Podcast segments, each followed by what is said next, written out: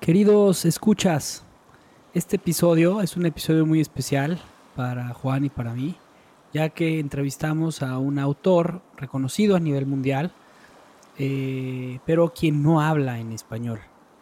Este autor y la siguiente entrevista será hecha en inglés, esperando muy pronto poderles enviar eh, la entrevista transcrita al español y si hay posibilidades de poderlo hacer en español con un locutor, así será.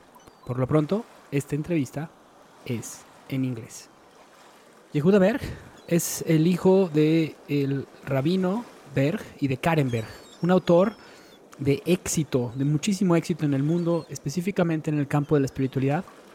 Ha escrito libros sobre temas que van desde la autoestima, la depresión, las relaciones eh, y también temas que tienen que ver con la Biblia. Dos de sus libros más exitosos, El poder del Kabbalah y Los 72 nombres del Dios, han sido traducidos a 20 y 14 idiomas respectivamente. Su mensaje a la gente es que la vida puede ser diferente y se puede forjar un cambio en el camino basado en los principios de la Kabbalah. También es autor del libro que vamos a analizar el día de hoy, que es Satán. Berg, Yehuda Berg, vive en Los Ángeles con su esposa y cinco hijos. ¿Alguna vez te has sentido perdido en el mundo? ¿Sin saber de dónde vienes o hacia dónde viajas? Si es así, seguramente has sentido el mareo de la posmodernidad. Una época confusa en que los valores y tradiciones del pasado se desintegran. Y se reconstruyen para llevarnos hacia un mundo desconocido. Yo soy Juan Pablo Lorriaga. Yo soy Javier Leuchter. En este podcast hablaremos de las preguntas que te haces todos los días acerca del mundo, la historia, las relaciones y sobre ti mismo. Esto es Náufragos. Una guía para el navegante postmoderno.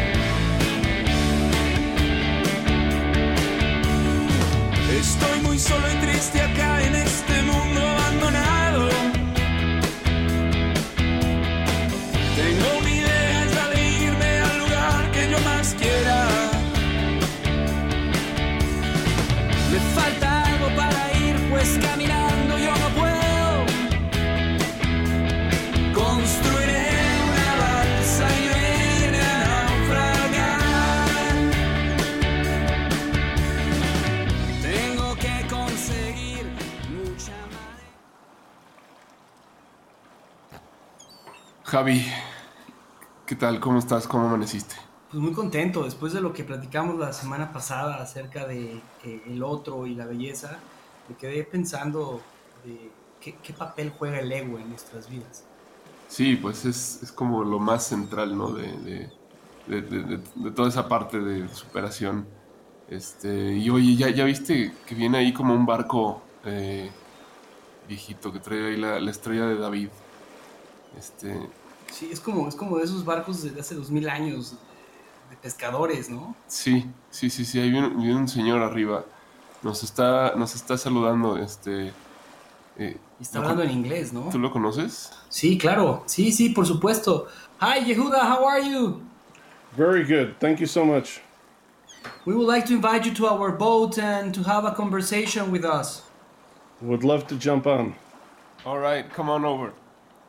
Um, welcome to our boat. This is uh, our humble uh, little ship that is taking us from uh, from the old world, like um, like once uh, in Europe, uh, people uh, were dreaming about this other land. well, we we jumped on this boat, dreaming about a new world, it, which is more like um, a, a, new era. It's, it's not um, something so literal like land, but more like a spiritual, new spiritual ground. So, um, welcome aboard, and I think uh, you're going to be a, a, lot of help to us to to get to a new point. Awesome! I'm sure you're going to be helping me too.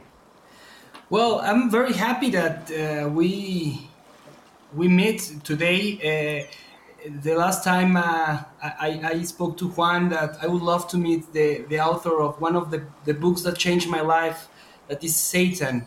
And you have more than more than this book. You have uh, other books like the the basically the, the power of the, the basically in, in, in Kabbalah and you, you do what you do is to help people and to coach people uh, in their lives to find their their meaning uh, and it's very powerful what you've been doing in the past years. I'm i'm very happy to have you here. I'm happy to be here. Okay so let's start by by getting to know each other a little bit more. Um, we're gonna introduce you to the to our audience as well um, but maybe we're gonna do that um, later in Spanish because our audience is mainly uh, Spanish spe speaking, and um, we want to know what what what what does it mean uh, to like what, what's the Kabbalah uh, for for somebody that doesn't know anything about this. For someone that doesn't know, again, I I was thrown into the world into the world of Kabbalah, like that that was my world growing up. Uh, my father was already years and years already studying and a, and a scholar of Kabbalah, and um, with my mom started not just studying it and practicing, but also teaching. And it's a very ancient wisdom that um, has a very practical um, uh, ways of explaining the laws of the universe. And practically, even in today's world, it's like uh, I could translate to the Buddha. The Buddha, thousands of years ago, his world was one way. The world today is different, but you could still understand his teachings today. Same with Kabbalah. It's thousands of years old. The first book of Kabbalah was written centuries and over four centuries ago. But in today's practical world, it helps us become better people. Okay. So, how would you define yourself um, as like professionally? Are you a writer? Are you a coach? Are you um, a, a mystic? Um, it's funny. I, am I'm, I'm uh, astrologically a Gemini, and we're known as uh, jack of all trades, like okay. someone who does 15 things. So when I look at myself, I don't look at my. I, I, I one day I could be a writer. Uh, I went to rabbinical school, and I'm technically a rabbi. I don't go like that. That's not who, how I define myself. Like if I'm at night hitting the pillow, going to sleep, um, I try to define myself to myself when I talk to myself as as a person who's trying to benefit themselves and better themselves and maybe other people along the way. Wow. Last week we were uh, having a conversation, Juan Pablo and I, that especially that we should be working more into uh, try to know the other one because what what's been happening in this world is that uh, everything just goes around about our I, me, myself. And what you just said is that um, you, you will define yourself as someone that will share uh, to the world. So it's amazing. And, and uh, what you said is 100%. We're so locked in, whether it's religiously, politically, whatever, whatever, we get locked into our opinion, and we're not always open to the opinions of others, the lives of others. Sometimes we're consumed with our pain, we're consumed with ourselves, and we don't realize that sometimes our neighbor or our friend or someone who really needs us that is is in pain also. So we definitely we could all use a bit more openness and and and feeling what what is happening around us. And especially since you said that the Kabbalah is a universal knowledge and a universal wisdom, I would like to ask you this question. If it's a universal knowledge, how can we be more universal and less I and less myself and less and stop this illusion that there is only one truth in the world. There's only one true religion, only one true ourselves. That's not true. How can you how, how could the Kabbalah or or or this um, human being as Yehuda Berg, as a writer, as a father, as, as, as, a, as a person who has mistakes all over the all, all, time, all the time as myself or Juan Pablo, how can how can how can we be more universal? So what I do, this is this is my experience. I've I've um, expanded my own religious beliefs. I've prayed in mosques in from place like I've in Istanbul. I went to the big mosque and and prayed the afternoon prayer there. I've gone to different places in the world and gone to different. I've gone to plenty of churches. I've gone to plenty of of mosques and and increase because I know for a fact that there's truth everywhere, and and just because someone is brought up Catholic, it doesn't mean there isn't a truth to be heard somewhere else. Or if someone's born Jewish, there isn't truth to be heard, and not just religiously. Imagine we expand that to the other forms of life. Just just to be open. Doesn't have to be that you change everything because you suddenly met someone, but just to increase our lives.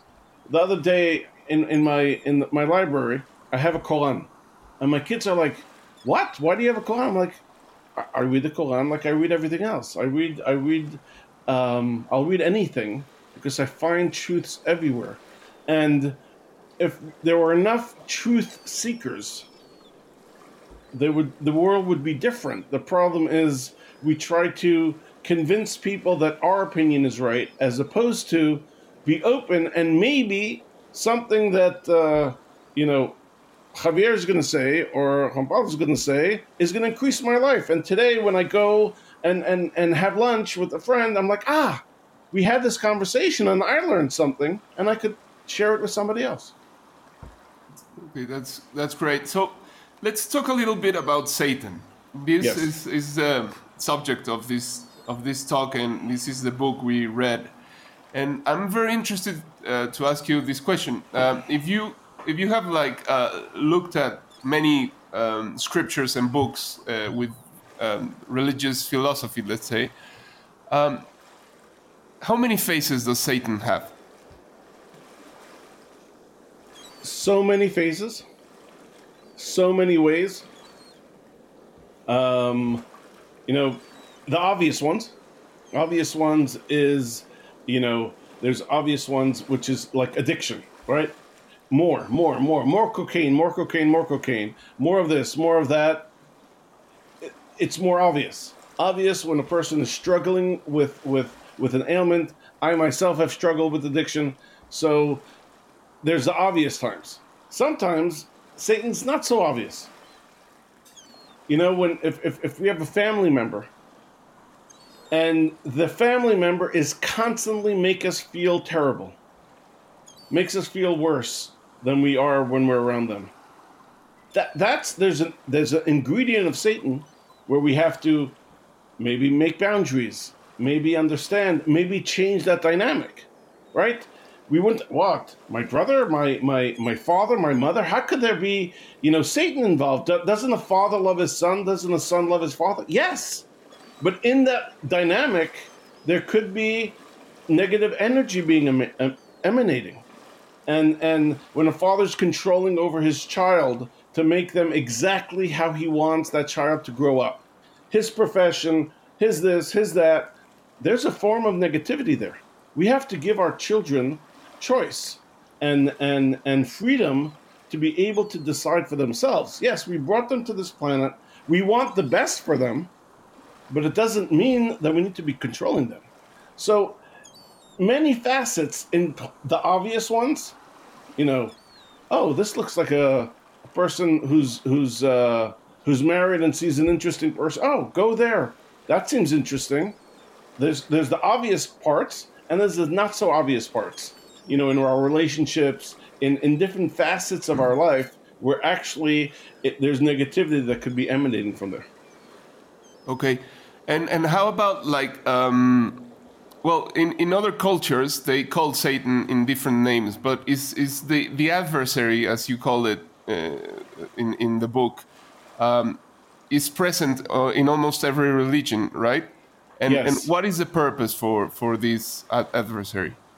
Okay, so uh, let me a, a brief uh, introductory to creation according to Kabbalah. We were created on this planet. Um, the creator of all that is good eventually put set us up in this planet. In each of us, each person, we have two forces. The force of God, because He created us, He put us here. You know, according to the the the um, Christian religion, He actually sent His Son physically to this world. But regardless of your religious beliefs, each and every one of us has a spark of God, and that's all of all all the good that's inside us comes from that spark of God. Unfortunately, being that we are also physical in nature and we live in this physical world, we have a um, body or a physicality that just takes, that is selfish. A child that is born it knows it's going to eat, it's going to sleep, whatever, all his needs are going to be done, a complete self- selfish creation. We have those two forces inside. As we go in life, one of those forces is going to win. The, the universe and, and its supporting casts of good try to take us to increase our spark of God. And Satan and the adversary and all that tries to increase our selfishness. And that's the constant battle that we have inside us all the time.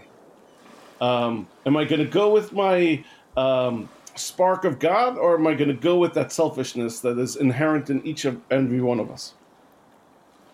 Yeah. Well, you you you, you talk a lot about uh, the imperfections that you've been struggling yourself and all, all the human beings we struggle with these imperfections and uh, this this adversary uh, is is the opponent that we need to face every day with these imperfections. But with this adversary and this face is is the guilt.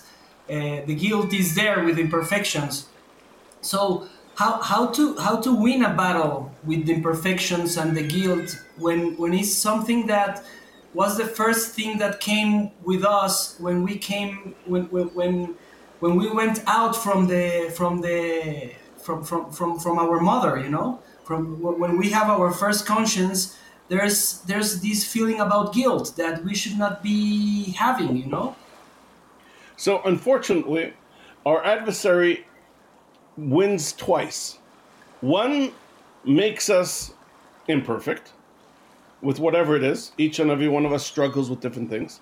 And then like you said the guilt and shame now we have to we have to constantly one of the tools that we could do is constantly remember that no matter what we've done, at our core we're good. We're good people. At our core. We may be a good person who's made a bad decision, but that doesn't decrease our core. Many of us struggle with the fact that we believe we believe that our actions define us. The only person who could define you is you.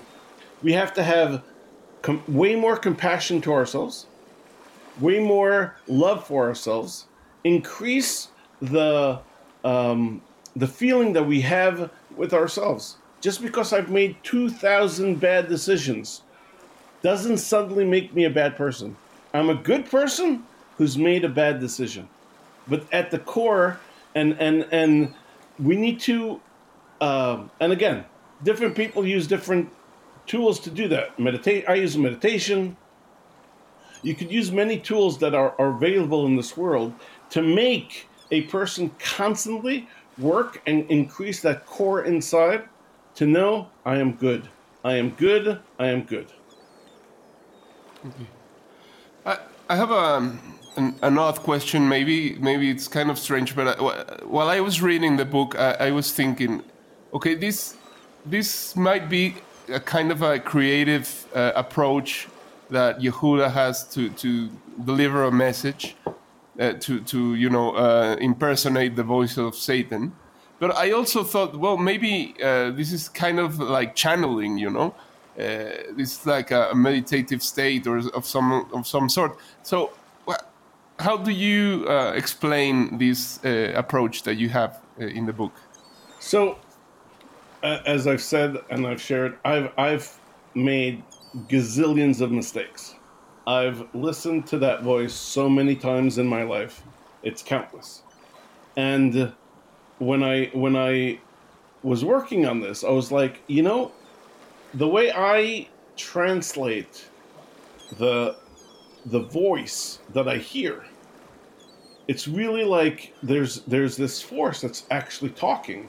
It's it's a it's an actual uh, tangible sort of voice that's out there, and and that's why I I used it.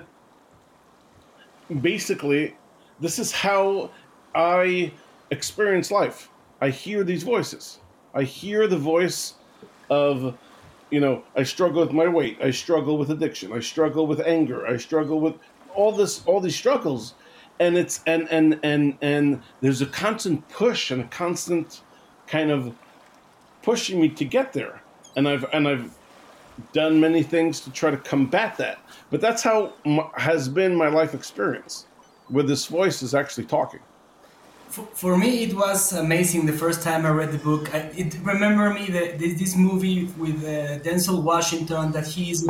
I don't know if you remember that movie. Fallen, fallen. Fallen. Yeah, that he at the beginning of the movie he said, "I almost die," you know, and it remembers me so much this because I wanted to ask you this question uh, uh, uh, regarding how was the first dialogue that you had with Satan the moment you start writing because as Juan Pablo just said, I felt like you were in a flow. I don't know. I'm just I'm just trying to to guess here, but in this flow, you were having a conversation with yourself and with the whole adversary of this world. The biggest challenge that we have is this adversary, and you were speaking to him and talking to him face to face. And how was this this challenge? How was you are a lover of jiu-jitsu? How was this uh, this fight in the tatami? How was this first uh, dialogue? Um, it's very yeah.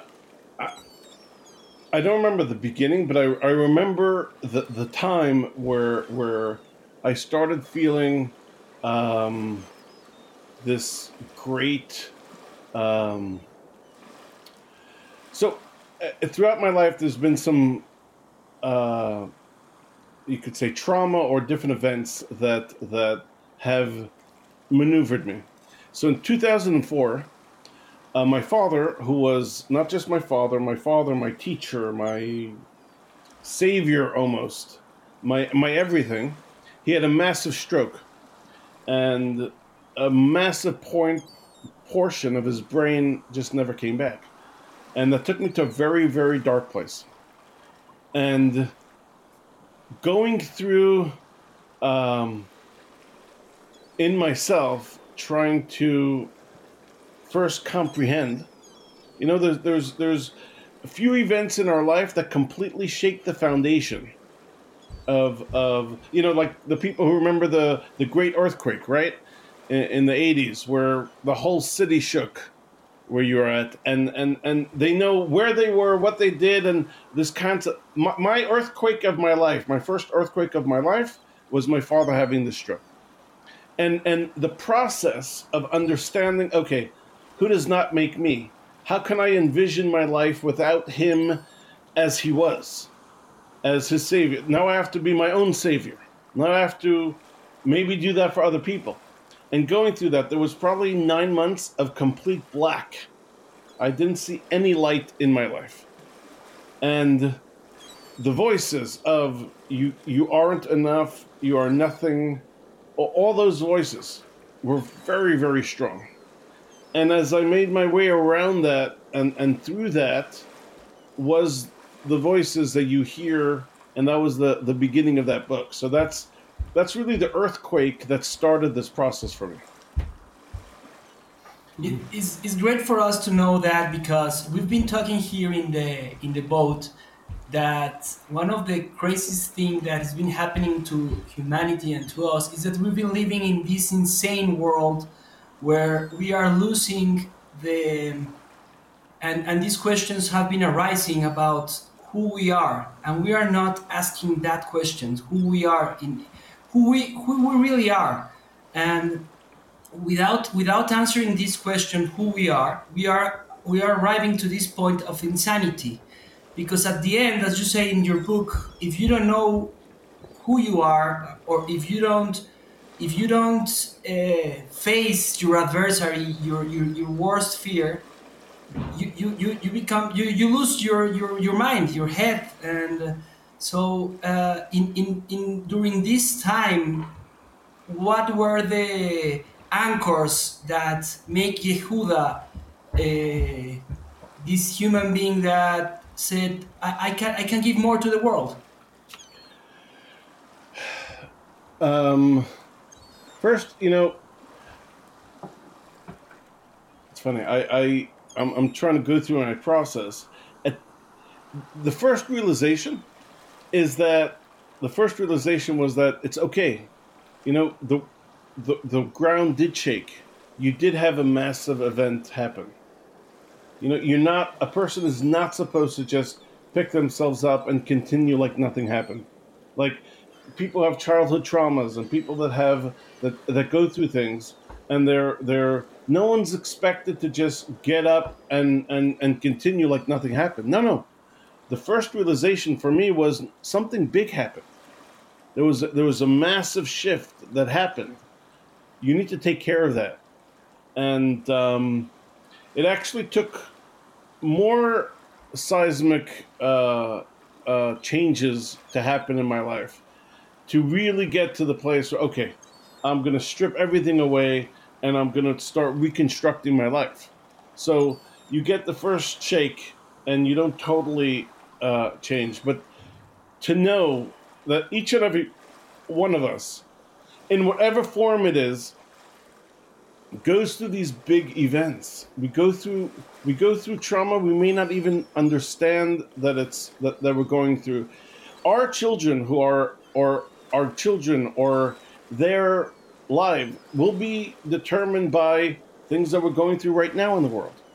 We not may not understand the PTSD and the and the post trauma of, of everything we've lived through the year and a half from now for 5, 10, 15 years from now. There's there's there's constant things that happen. We need to first pause and say, hey, you've gone through something. You know, we, we, we get a diagnosis. You know, fast forward two years ago, my mom was diagnosed with cancer. And 11 months ago, she passed away. In the middle of the, of the pandemic, my, my mom died. Another seismic event, right? We need to say, hey, something big has happened.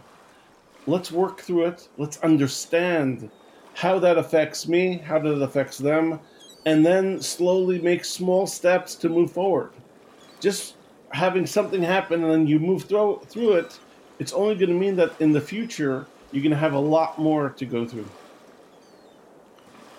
I, I found very interesting something about the book that I would like to I would like you to clarify maybe um, is this thing about um, Satan being um, well well you know uh, when, when it's, it's these little chances, these opportunities you get to face uh, Satan through humiliation, for example, through, um, uh, you know, uh, letting the ego get destroyed in a certain situation. Uh, that, that would seem as the worst thing that could happen to you, but, but in fact, it's the way to, to free the, the, the self, you know, the, the, the actual being uh, from from Satan. So, can you explain this a little bit uh, in, in, more depth? Well, we go as as we've been talking. We go through these these these life altering um, events.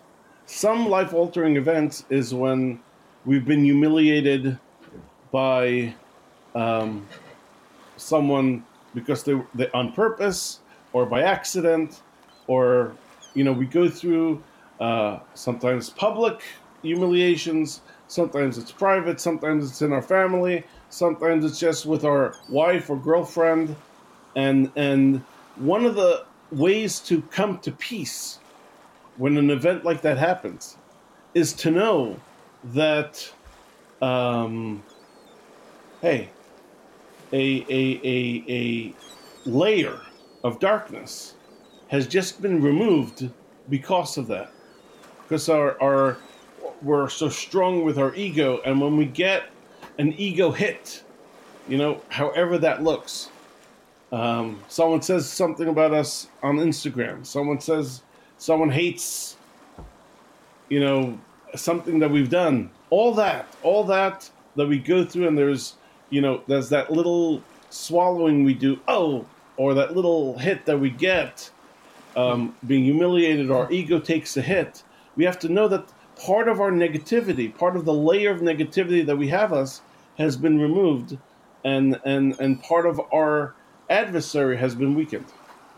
Yeah, and I think we see this in a lot of um, movies and, and shows. Like um, this character there, that is horrendous. Like uh, I don't know, in Game of Thrones, for example, I'm thinking. Um, no, no, no. That guy is always bad. But the the the I, I forgot his name. Um, Tyrion. the, no, his uh, Tyrion's brother. Um, Okay.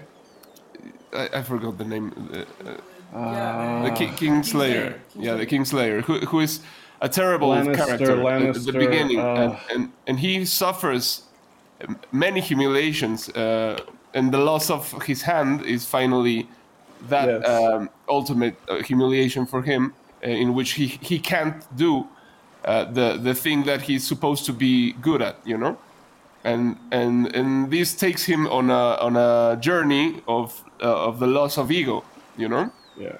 so so it would be kind of the same thing but how how can you do that on a daily basis uh, uh, like with simple things Okay. Okay. So first, uh, eh, Jaime Lannister. let's just take the Kingslayer. I think I think it's Jaime Lannister, something Yes. like that. James, Jamie, Jaime Lannister. Okay. You take him and you take his arc story. I'm assuming a lot of us have watched Game of Thrones, so we could talk about it. And um, just take his story, right? He starts off, he's bad, the whole sister thing, right? Like like there's negativity there. Kills and he's this, and then he's humiliated, or he's lowered in in the eyes. He loses his hand and all that. He loses some, ba- you know. There's some battles and all that, and eventually, he's able to open his heart to Brienne, right? yeah So you, you, you could see that arc. You know, the person is is if he's full of ego, may not have that the opening of the heart and, and finding someone that, that, that he wants to be with. Right? He had he had wanting to be with his sister, which is sort of you would say part of the adversary, but that was from ego. And then he over he sheds a layer, like a snake who sheds their skin, mm-hmm. shed a layer of ego, and then he's available towards the end of the of the of the series to open his heart.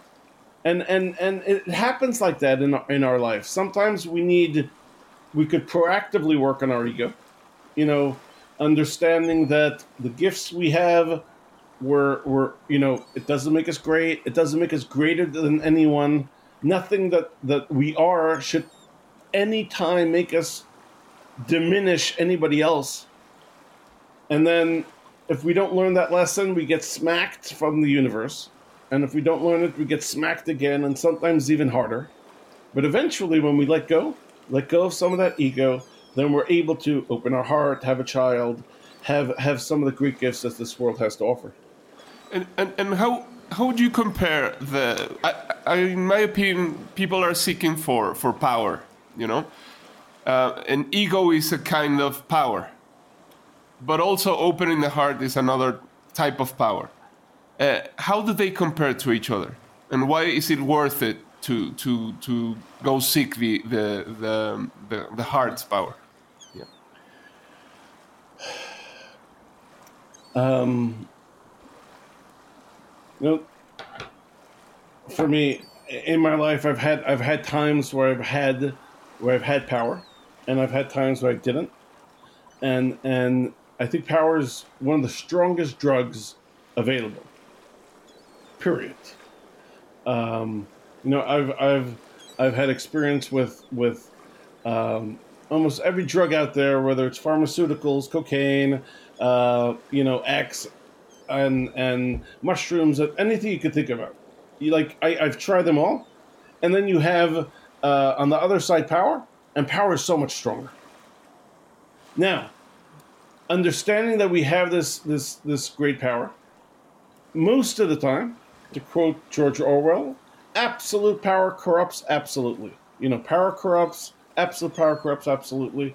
And and and there's no no chance of a person of any kind of power, whether it's a boss over three employees or a president over millions and millions of people, that that power is not going to corrupt. And that, that feels like a tangible drug. Oh my God, every single day.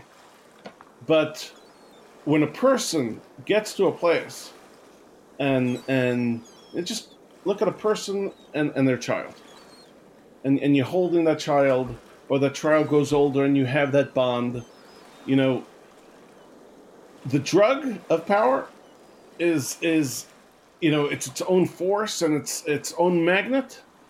But just having that that conversation with your child and, and you just having flowing that there's there, for me you know the drug just just is, is there for that moment and it goes away.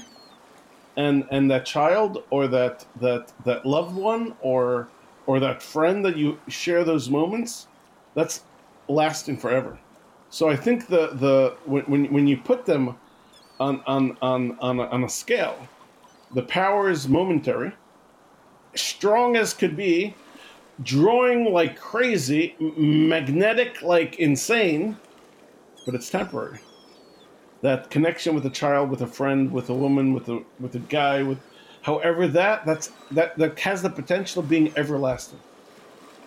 And at, at the end, I think that when when you defeat this power, because at the end you will find this power of of not power or this or the, the heart you know so is at, at, the end is the heart that will defeat the power I, I don't know if i'm explaining myself but i think at the end at the end when you you, you seem uh, lost and that the power just gave you the whole hubris and this sickness about feeling uh, so powerful at the end is the heart that makes you come to yourself again yes and and there's, there's sorry. this other other power. Sorry, uh, just to add a little bit on, on what Javier said. Um, this this thing that that um, some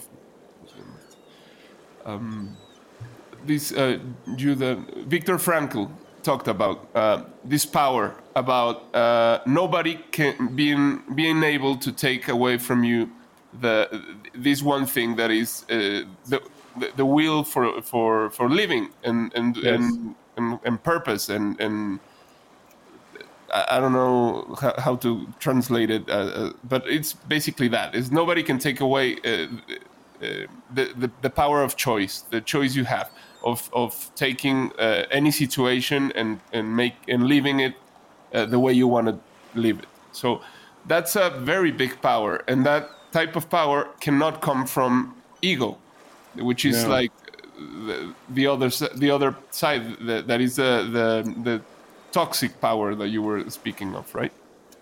Yes, and and you know, I've had I've had times in my life where I had, you know, crazy, you know, perceived um, power, and and when it comes from that that place, it's a temperate. It goes, and then you want more, and then you want more, and then you want more, and and it, it really over overtakes you, and and and you don't see other people and and but the heart when you when you truly care the the the power of of that even if it's only shared to one other person even if it's only shared to yourself like you quoted uh, Viktor Frankl right? Even if you just share that you, you listen my my in my family uh, we have some uh, uh, the great grandmother of my kids uh, survived uh, su- survived the Holocaust, and and when you when you when you talk to them, and and what they have to go like Viktor Frankl quotes in his book, it's it's it's that it's that crazy desire that comes from a, a very special place, and that cannot be defeated. You cannot defeat that, and it's so much stronger than any perceived power in the world. You could be, you know, Vladimir Putin. You could be, uh, you know, whoever you want to be in this world, and and and and those people have immense power, crazy amounts of power, and and you know, no one's here to judge. I'm not going to judge anyone for saying he's he's he's abusing or using it for the best possible way. You know, who knows? Um, you speak to, to, to people, some yes, some this, some that. Who knows? I, I don't. I'm not here to judge anyone, but the love that powers care and nourishment and connection is beyond any any drug, power, or or perceived anything in this world.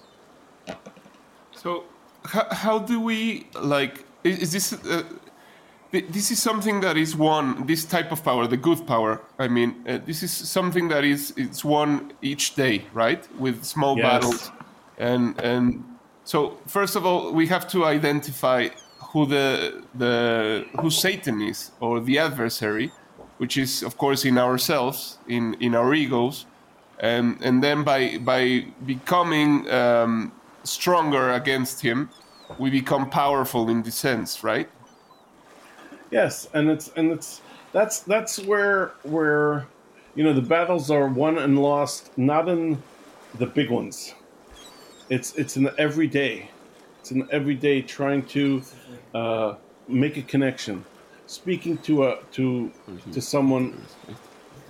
Yeah, we lost you. You were you Yeah. were starting to to talk about. No, no, uh, the, the battles that that what you're saying is exactly right. That our, our battles, our real battles, are the daily ones, are the small battles, are grabbing another conversation with a friend, grabbing another connection, uh, uh, being available for someone who really needs us.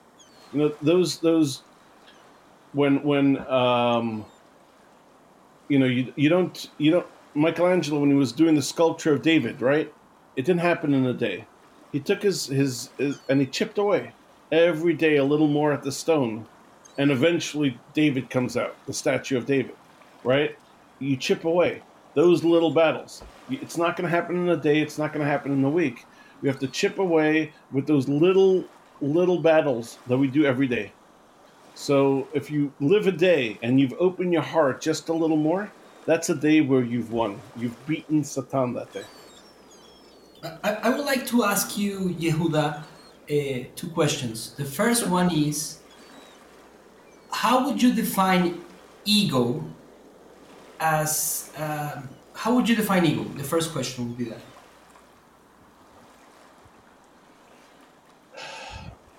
Again, there are there are two parts of the ego, and and there's a part that that um, is very helpful, and there's a part that's very uh, detrimental, very against us. The part of the ego where we know who we are, we know what our gifts are, we know everything that is good about us. That is a great part of that ego. That that is the driving force of life. That is what we need to be in order to be successful. That is what we need in order to keep on going. That is what we need in order to achieve what we need to achieve in this world.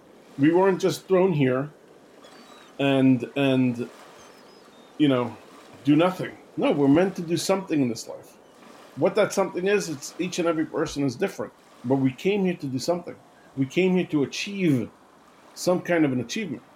That part of the ego is nes- not only is it good, it's necessary in order to um, accomplish what we need to accomplish. Now, the second part of the ego, the ego that eventually causes jealousy, revenge, um, looking at others, making others feel bad, making others feel less than, making somebody feel like you're nothing, making someone feel any form of negativity. That is a part of the ego that we need to work on to diminish, because that is a part of the ego that is that is that eventually harms us more than than than benefits us. Exactly, and um, we, we've been. I- I've been I've been uh, very very into Jung, uh, Carl Gustav Jung, uh, when he explains about the shadow that we this shadow we should face, and this is the shadow that. Um, that you, you, you propose in, in, in, in your book Satan. And what I what I saw in the book is that at the end this open this adversary this this enemy I don't know if it's an enemy because uh, at the end the I would like to think more about like in in these martial arts where Jon Jones fight this guy like Gustafsson and was one of the greatest fight ever in the in the martial arts or like Roger Federer and Rafael Nadal or like Cristiano Ronaldo and Messi these guys are opponents. These guys are the ones that are making themselves better. So at the end, if we, if as you say in your book, if we, and as as uh, Gustav Jung says, if we integrate our shadow and our ego, we will become this David. Yes. Again, if there's no, if there's no Messi, Ronaldo's only here because Messi's there. He elevates you know, Messi has to elevate because, you know, and and and and they and and the universe put one on Real and one on Barca because they're natural. You know, if now he's in Juve and he's in, uh, you know, it's not a direct competition, but the create the way the way it's created is that our exact scenario, our life scenario, is built for us to have the exact adversary we need to become our greatest. You know, uh, Nad- Rafa Nadal could have been born today and in 20 years be the best, but Federer doesn't have that. And Djokovic doesn't have that. No, they're all put together, born that way, so each one could become the best at what they could become. You know, in in in, in any sport, I'm, I'm I'm a big sports guy and a big MMA guy, by the way, and and and and and people are put in the situation in order to get the best out of them. So, you know, at the end of the day, in truth, we, you know, we call Satan or demon or the devil and all that. In truth, it's our biggest tool, our adversaries of the world, are our biggest tool in order for us to get to the place of our greatness. Without, without a, a, a proper and and strong adversary, we cannot retain and, and reach the highest places. You know, if you're if you're uh, playing, you know, football and you're 12 and you're playing against six years old, you're going to stay on that level for the rest of your life. If you're always playing one level down, but if you're playing against the best in the world, and you then excel, you become the best in the world. You know, it's funny. You know, you, you we were going to do this uh, um, podcast a little earlier, and so I got a chance to watch more of the Euros right now. Right. So you, thank you for that. And and and and, and you see the elevation of play. You know, you're either playing down to your opponent, or you're playing up to the opponent. Right. The higher the higher the competition, the more you have to be in order to excel, in order to defeat. So my adversary at 12 will be my adversary at 12. My adversary at 20 will be greater than my adversary at 12. Our adversary grows as we grow, but it's only growing so we could be the best we could be. So at the end, our adversary is our biggest fan. Our adversary is our biggest uh, promoter. Without them, we can't grow. We can't go from, you know, uh, League One, League Two, League Four to the champion to the Premier League.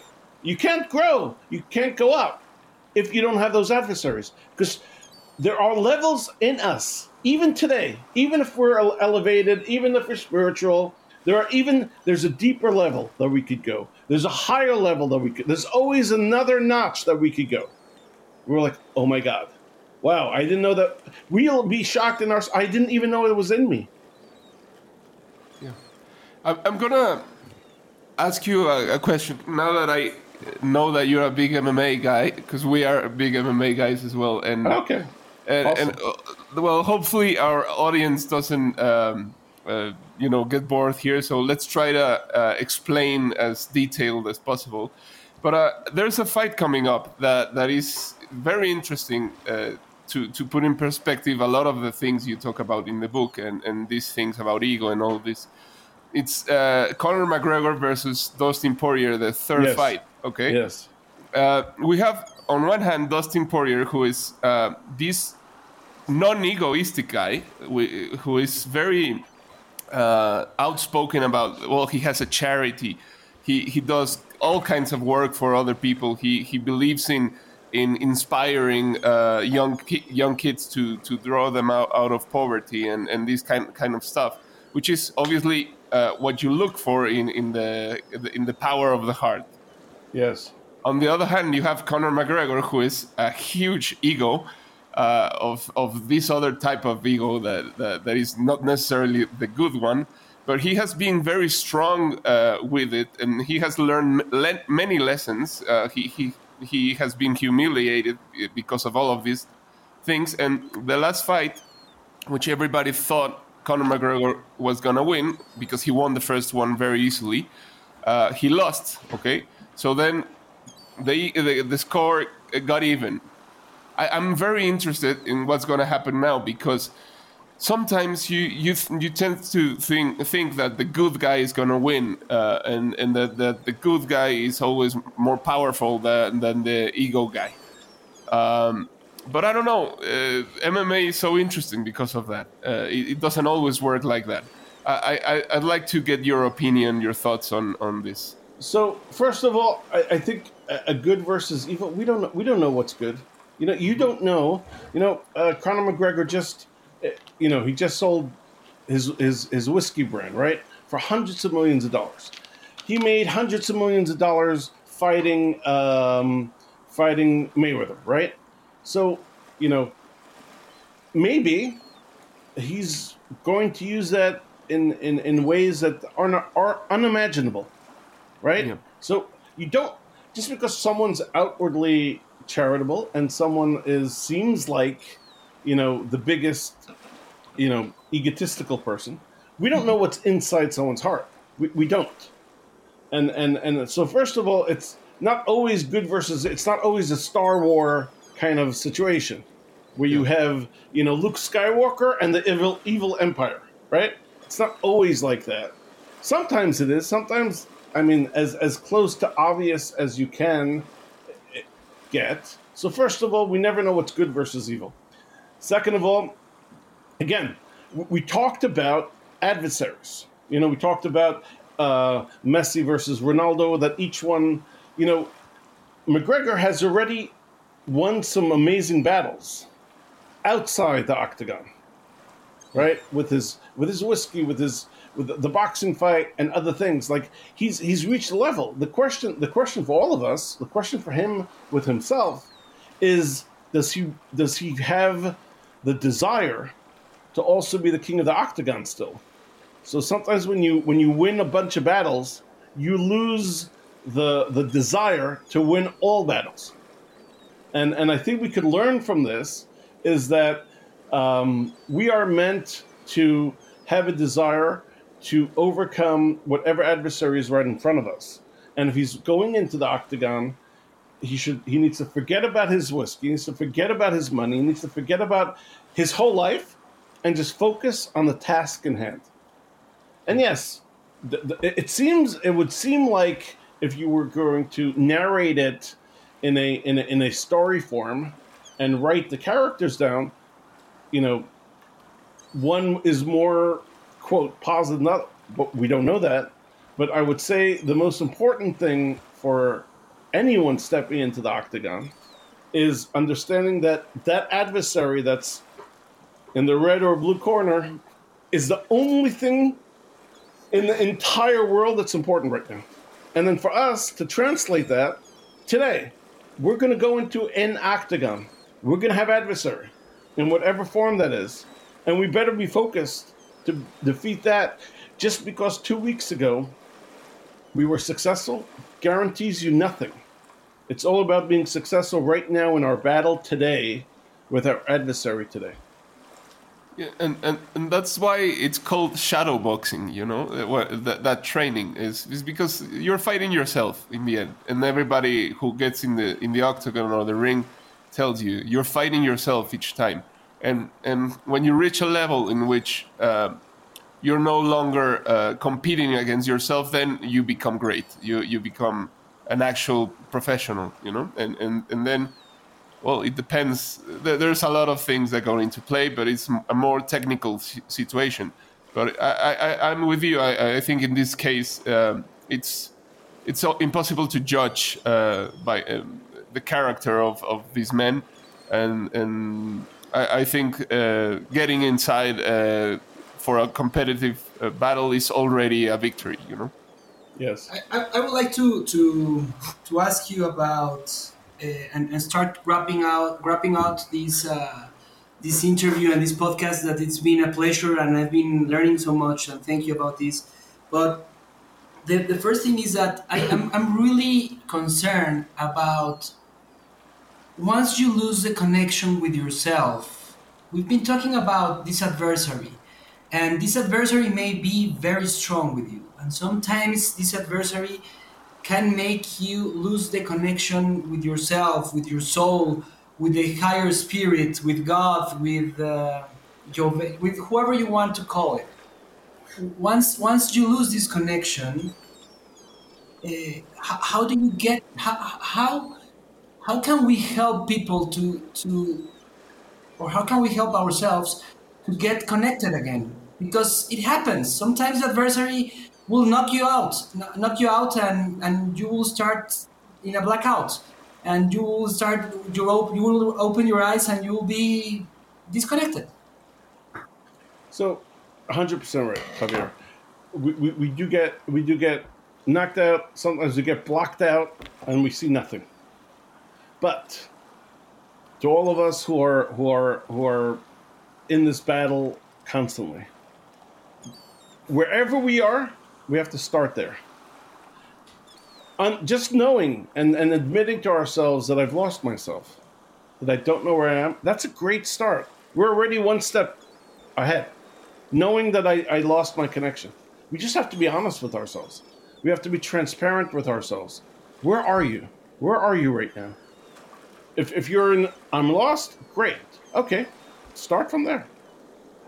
The next question is, how do I find myself? Great then you then you're in second two steps closer, and just it's a constant battle.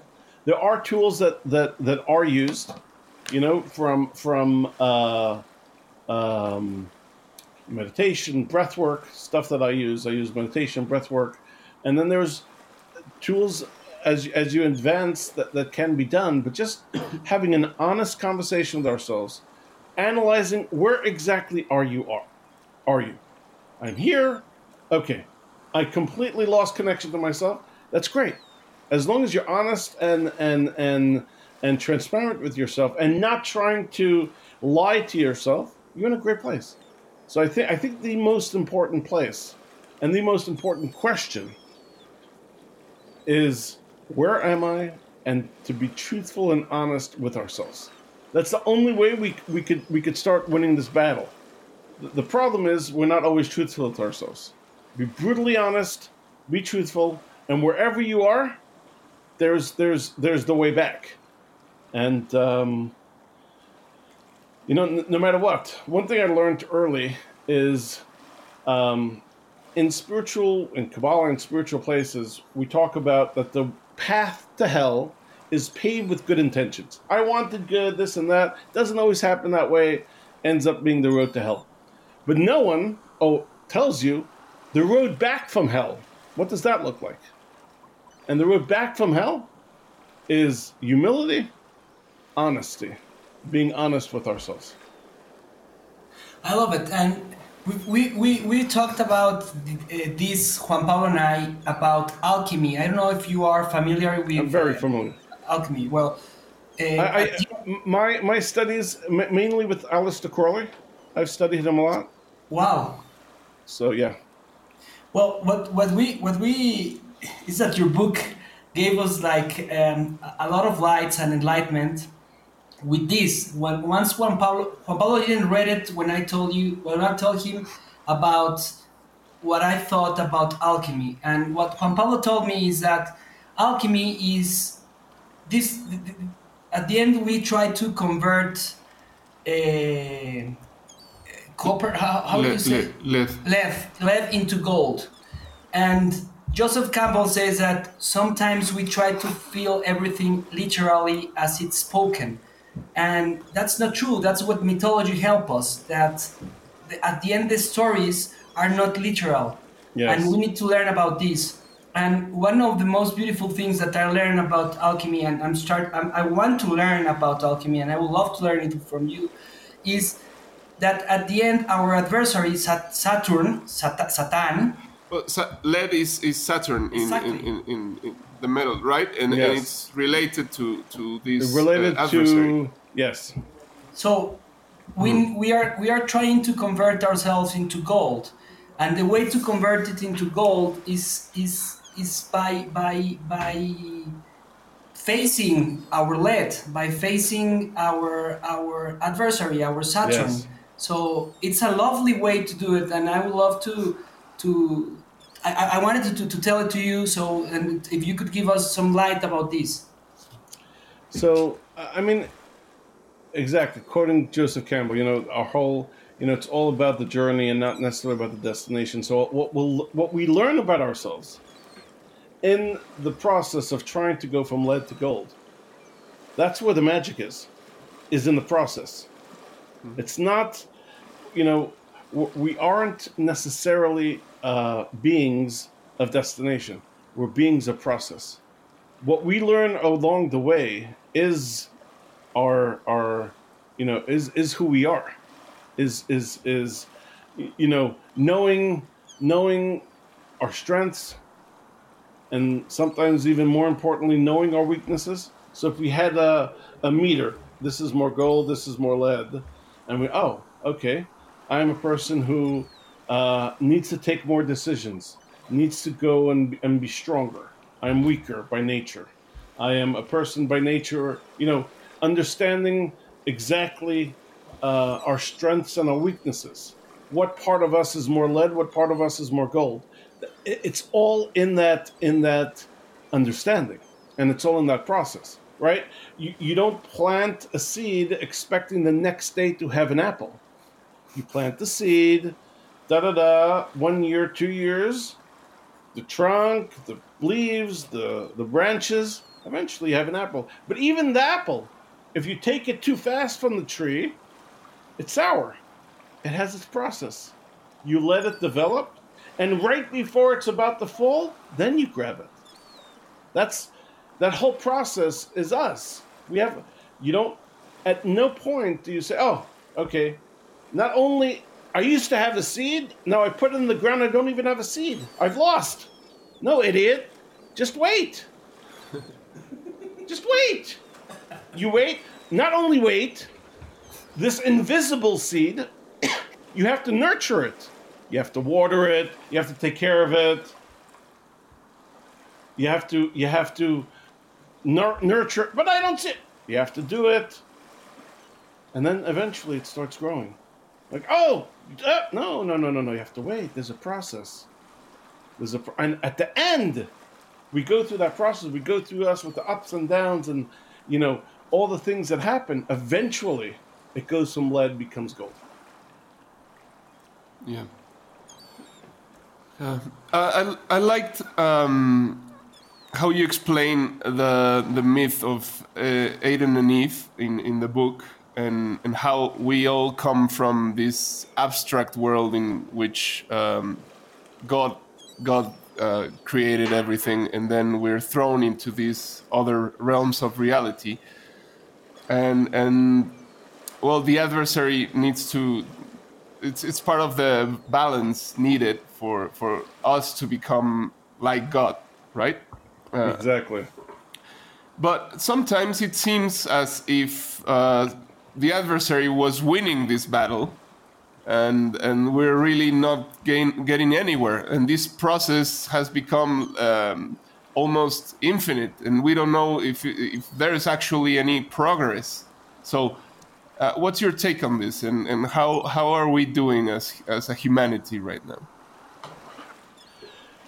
Uh, it's a very complicated complicated question because it, often we get frustrated um, because we want to either make the process faster or uh, even sh- you know cut out the process. And um, and unfortunately we can't. But at the end of the day at the end of the day if we if we um, do our best but really our best. Not what we think oh i tried. There, there's there's there's level of trying there's level of, uh, of, of, of, of of conquering and overcoming. But if we do as much as we can then then individually individually we're doing as much as we can and then collectively we'll be doing as much as we can. And just because one day the, the world looks like it's in a terrible place it doesn't mean that tomorrow it can't be in a better place Okay. And well, normally what we do every time that somebody's in, in, in the boat in our boat is uh, we, we do like a brief summary what or, or uh, catharsis about what we what we what we grasp from here from from all the conversation and I, I, would like I would love to to to tell you that we we are this beautiful human uh, being in process to be beautiful. And the way to to find this this beauty is is through the other. And it's not through ourselves. Uh, at the end at the end that's what that's what uh, this adversary is helping us to, to to try to understand. And i love the way you explain it in your book that the first thing is to know where you are, as you just explained it before, and the second is to the empathy, the empathy to know what's going on with the other guys, and to know that what's going on to the others will help you to know what's going on with you. yes. So I want to, I, I- I really want to thank you about, first of all, to let us interview. Second of all, to be, to be with us this hour. And third of all, to, to, to remember us that you are also a human being having these troubles and having these conversations with yourself, with your own Satan, and making trying to make yourself a better human being. And for me, that's what I, I, I- I will take from this conversation. Um, first of all, thank you, because it's you know, I, I have these conversations with myself. It's a lot better having this conversation with other people. Like I, I, constantly have these conversations. So thank you so much for having this conversation, and and hopefully, you know, someone out there who's hearing this conversation eventually will also have these, you know, asking themselves where I am, where I'm going, and maybe some some help somebody else along my path and and and, and if we do that daily or weekly this world will be better and uh, but really from from from the bottom of my heart thank you so much for having this conversation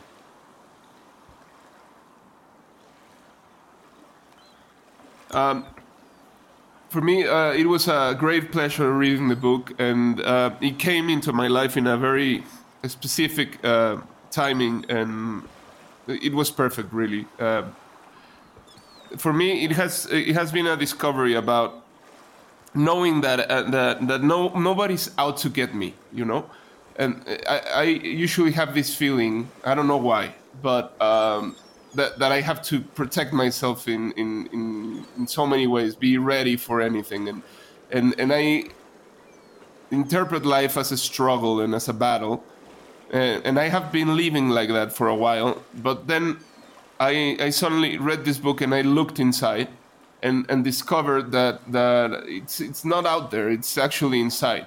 Uh, thi- this struggle and this fight and this um, this psychotic thinking um, is, is, is has been inside of me for a, for a long time, and, and, and this really helped me uh, spot it. You know, like see it very clearly. And now that I see it, I can confront it in many ways, and and one of them is is uh, pr- pretty much the most important realization I had is that I have to yeah give myself to others and allow myself to be open, uh, allow myself to be. Um, well, to speak out and, and, and, and also let other people uh, speak to me, you know, and, and, really listen.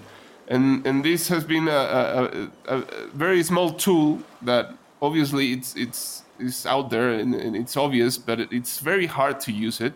And and the fact that I I was thinking about the big picture of the struggle instead of the the little fights that we need to have every every day and and every five minutes.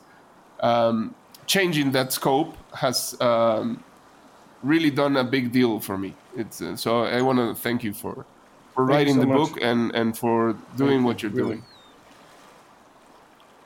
Well, as as as you said in an interview, what's the meaning of Satan in Aramaic? Uh, is the desire to receive yes. the desire to receive for himself. So at the at the end we at the end we are all our own satans. So thank you so much, and let's thank throw you. our anchor. Bye.